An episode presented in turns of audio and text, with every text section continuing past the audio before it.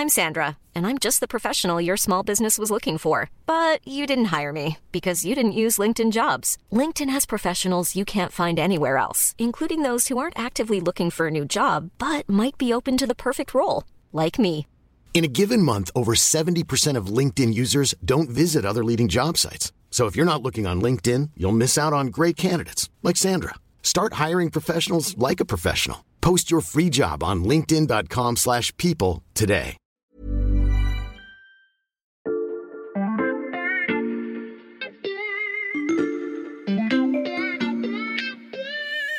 Salut, c'est Xavier Yvon. Nous sommes le lundi 3 avril 2023. Bienvenue dans La Loupe, le podcast quotidien de l'Express. Allez, venez, on va écouter l'info de plus près. Pour cette introduction, j'ai dû prendre quelques notes car je dois vous avouer que je ne maîtrisais pas du tout ce dont on va parler. Alors on va se concentrer tous ensemble. Je vais vous expliquer ce qu'est la millennial pause. Pour ça, et au passage vérifier que j'ai moi-même bien compris, je vais vous faire une petite démonstration. Je sors mon smartphone et j'appuie sur le bouton Enregistrer une vidéo. Bonjour à tous, c'est Xavier de la Loupe. Comme vous voyez, je suis en studio en train d'enregistrer un épisode et hop, je clique sur Stop. Vous n'avez peut-être pas remarqué la petite pause que j'ai faite entre le moment où j'ai lancé l'enregistrement et celui où j'ai commencé à parler. Ce minuscule temps de latence, c'est ça la millennial pause. Attendre pour être sûr que le début ne soit pas coupé. Mais dites-vous que les plus jeunes, ceux qu'on appelle la génération Z, l'ont bien remarqué et s'en moquent. Car ce quart de seconde, c'est l'illustration d'un fossé générationnel. D'un côté, il y a ceux qui ont vu naître Facebook et Instagram et pour qui il fallait attendre que le bouton rouge s'allume pour parler. Et de l'autre, ceux qui ont grandi avec tous ces réseaux sociaux et qui se filment directement sans avoir besoin de vérifier que ça tourne. Et le symbole de cette rupture entre les générations, c'est TikTok. L'application de vidéos courtes où apparaissent toutes les dernières tendances tandis que les parents ne comprennent pas ce que leurs enfants y font et que les marques y investissent des sommes folles. Mais le réseau social préféré des ados est surtout devenu un enjeu géopolitique. Les puissances occidentales y voient une menace tout droit venue de Chine. Dans l'épisode d'aujourd'hui, on s'intéresse donc au double visage de TikTok, appli de divertissement devenu ennemi public numéro 1.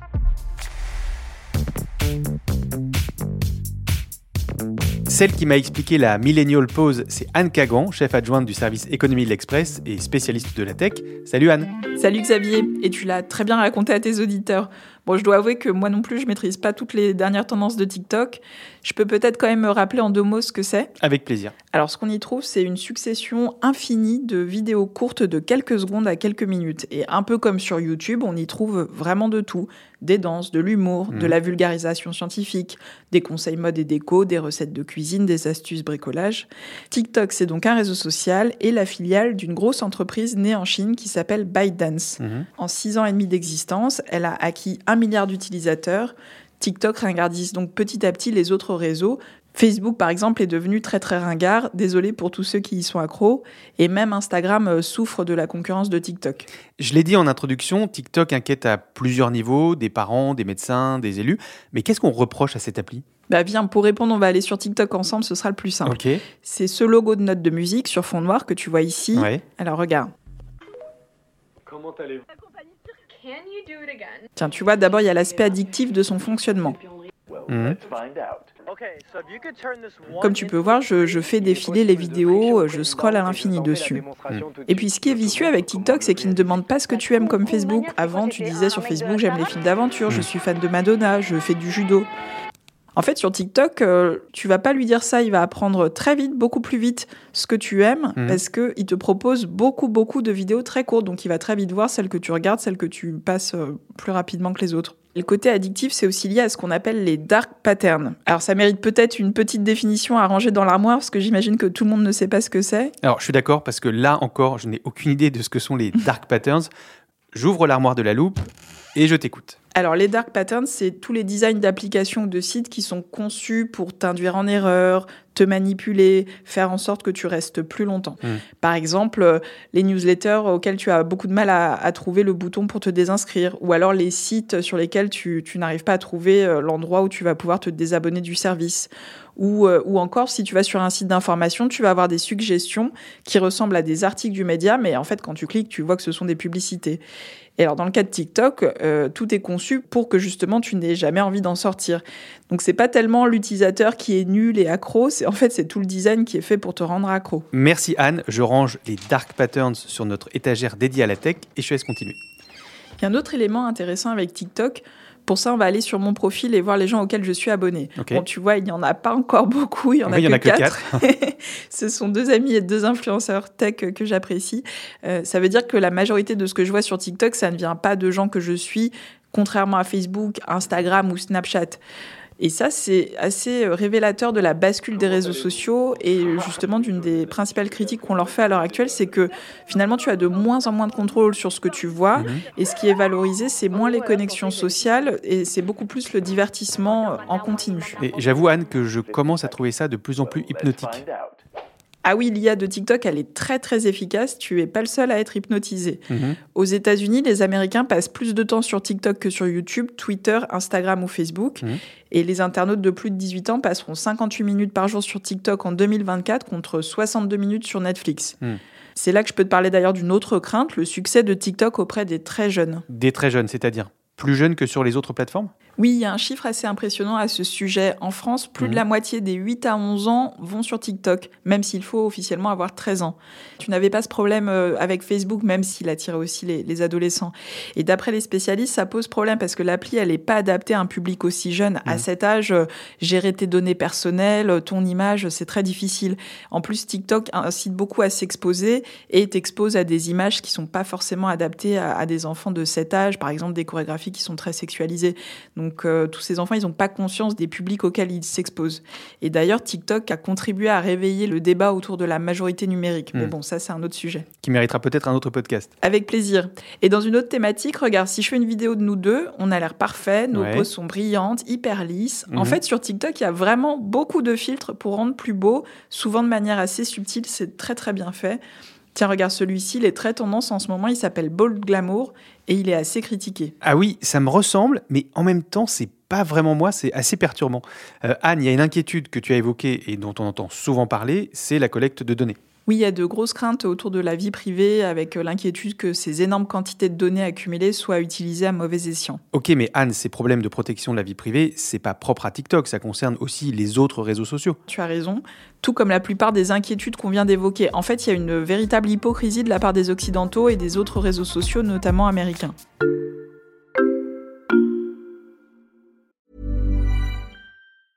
I'm Sandra, and I'm just the professional your small business was looking for. But you didn't hire me because you didn't use LinkedIn jobs. LinkedIn has professionals you can't find anywhere else, including those who aren't actively looking for a new job but might be open to the perfect role, like me. In a given month, over 70% of LinkedIn users don't visit other leading job sites. So if you're not looking on LinkedIn, you'll miss out on great candidates like Sandra. Start hiring professionals like a professional. Post your free job on linkedin.com/people today.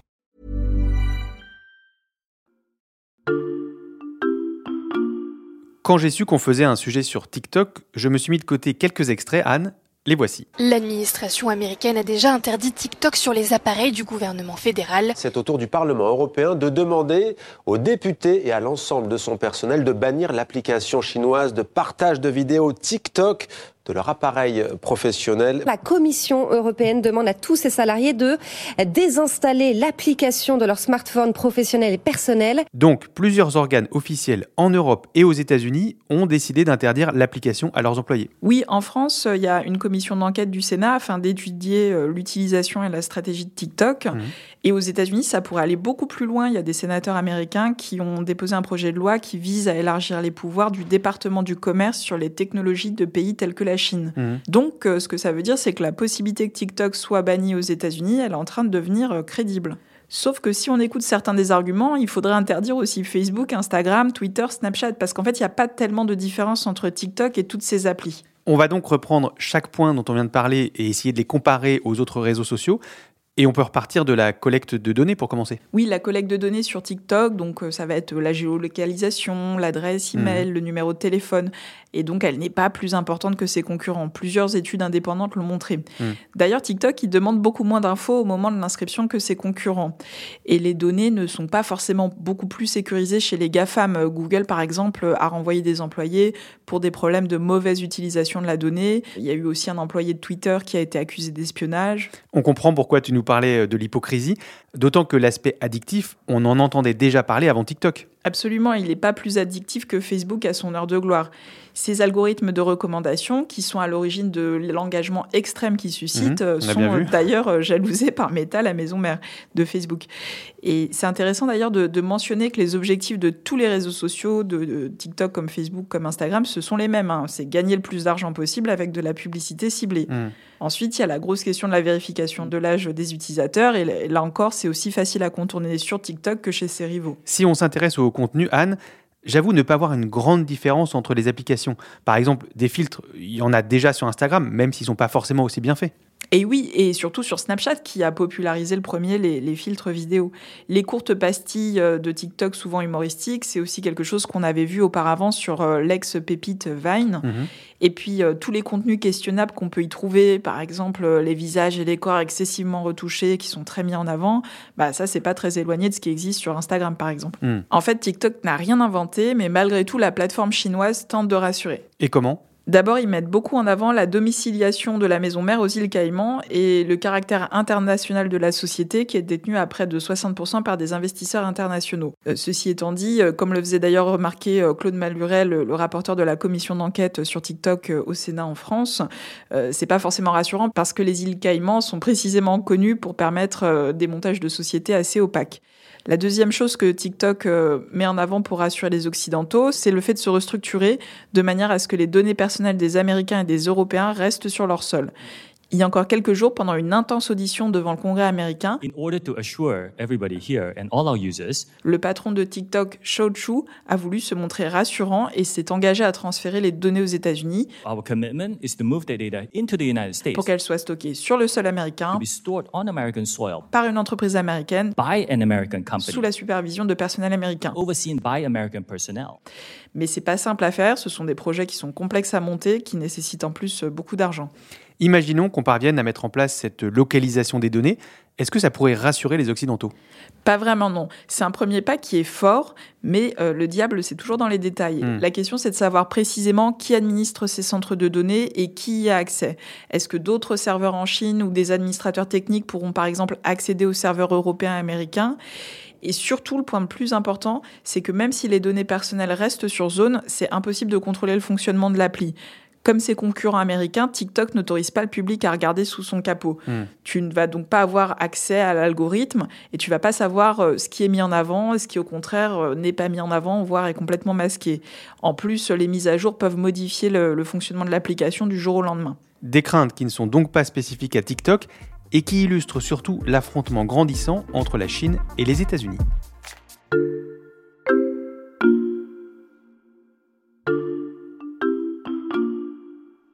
Xavier, est-ce que je peux te raconter l'histoire d'une autre entreprise chinoise? Bien sûr, Anne, je t'écoute. J'aurais presque pu faire semblant de te parler de TikTok et à la fin révéler de qui il s'agit en réalité, parce que tu vas voir, il y a beaucoup de similitudes. Mhm.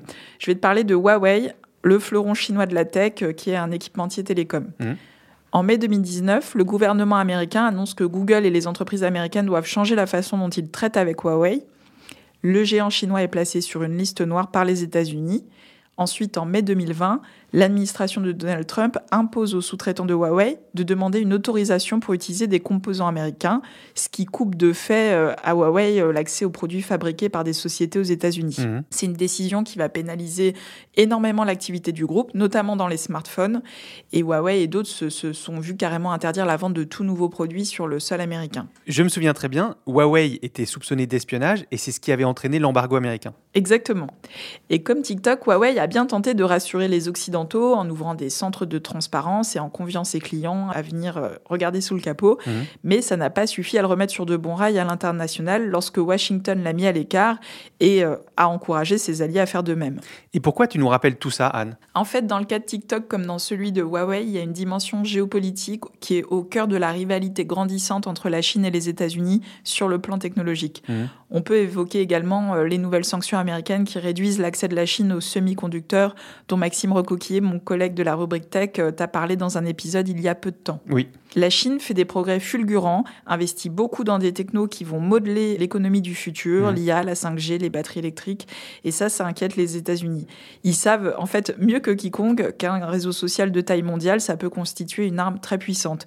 Et surtout, il y a deux scénarios précis qui les inquiètent concernant TikTok. Tu peux nous décrire ces scénarios? Bien sûr, je t'ai parlé de l'inquiétude face à l'utilisation de toutes les données que TikTok peut récolter. En fait, ça va plus loin et les États-Unis craignent l'espionnage de la part de Pékin. Ce dont ils ont peur, c'est que Pékin puisse obtenir de l'application des données qui concernent des utilisateurs ciblés. Hmm. L'idée n'est pas tirée par les cheveux concernant un régime autoritaire comme l'est celui de la Chine.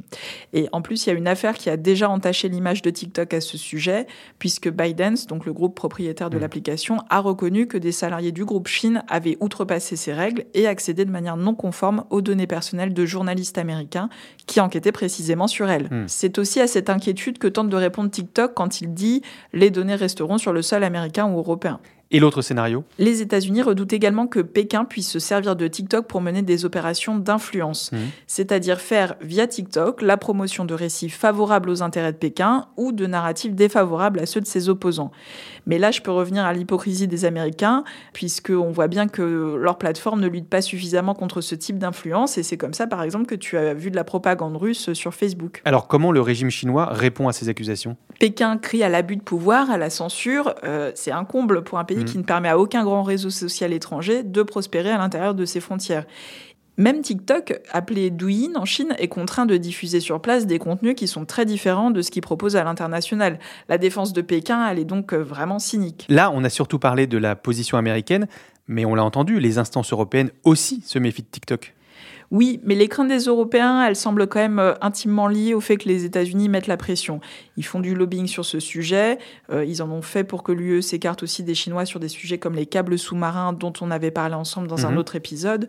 Donc euh, l'Europe, euh, je pense qu'elle ne s'est pas tout à fait réveillée toute seule. Mais donc Anne, est-ce qu'il faut aller jusqu'à interdire TikTok? Est-ce que ce serait une bonne solution? Il faut plus d'éléments pour euh, pouvoir répondre à cette question, mais ce qu'on peut noter euh, d'important sur le sujet, c'est que sur la propagande, euh, elle peut passer par d'autres plateformes, qu'elles soient chinoises ou non. Mhm. Et ça n'empêche pas non plus l'accès à toutes les données. Ça pourrait aussi avoir valeur de précédent et inciter d'autres pays à faire la même chose, cette fois à propos d'entreprises ou de technologies américaines ou européennes. Ce qui est sûr, c'est que renforcer le cadre autour des entreprises de la tech et en particulier des réseaux sociaux, et notamment sur les sujets de, de données personnelles, ça c'est vraiment important et c'est vraiment nécessaire et il faut le faire sur toutes les plateformes, qu'elles soient américaines ou chinoises ou d'autres nationalités. On a réussi à parler dans le même épisode de géopolitique et de tendance TikTok. Merci beaucoup Anne. À bientôt!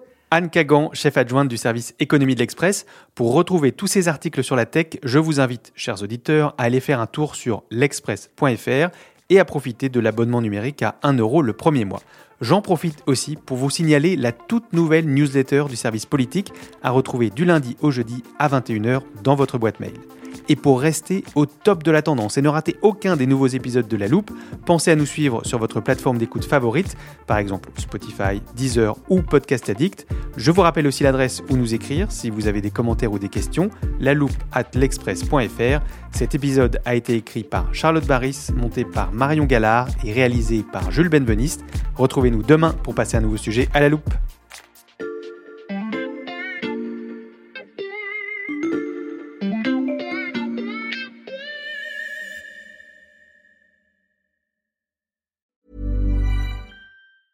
Planning for your next trip? Elevate your travel style with Quince. Quince has all the jet setting essentials you'll want for your next getaway, like European linen, premium luggage options, buttery soft Italian leather bags, and so much more. And is all priced at 50 to 80% less than similar brands. Plus, Quince only works with factories that use safe and ethical manufacturing practices. Pack your bags with high-quality essentials you'll be wearing for vacations to come with Quince. Go to quince.com slash pack for free shipping and 365-day returns. When you make decisions for your company, you look for the no-brainers. If you have a lot of mailing to do, stamps.com is the ultimate no-brainer. Use the stamps.com mobile app to mail everything you need to keep your business running with up to 89% off USPS and UPS. Make the same no-brainer decision as over 1 million other businesses with stamps.com. Use code PROGRAM for a special offer. That's stamps.com, code PROGRAM.